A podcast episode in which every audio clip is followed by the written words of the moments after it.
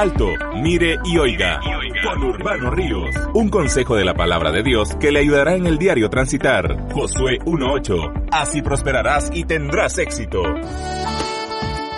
Ver la paja en el ojo ajeno. Lucas 6:41. ¿Por qué miras la paja que está en el ojo de tu hermano y no consideras la viga que está en tu propio ojo? Los seres humanos por naturaleza hacemos las cosas al revés. Mirar los errores de los demás antes que mirar los nuestros. No es cosa nueva, eso es cosa vieja. Fue comentado hace dos mil años por el maestro de maestros Jesús de Nazaret, bendito su nombre. No solo fue comentado, fue condenado por Jesús, pues no lleva a nada edificante como cuando empezamos a corregir primero las fallas nuestras. Este problema humano de ver primero los errores de otros y dimensionarlos y minimizar los errores nuestros es otro de los resultados del pecado en el corazón del ser humano. Y eso entra dentro del paquete que Jesús perdona, limpia y purifica cuando llegamos a Él en busca de su perdón y cambia la vida. Y es que ver y dimensionar los errores de otros, usted sabe, no ayuda en el convivir diario, nos obstruye,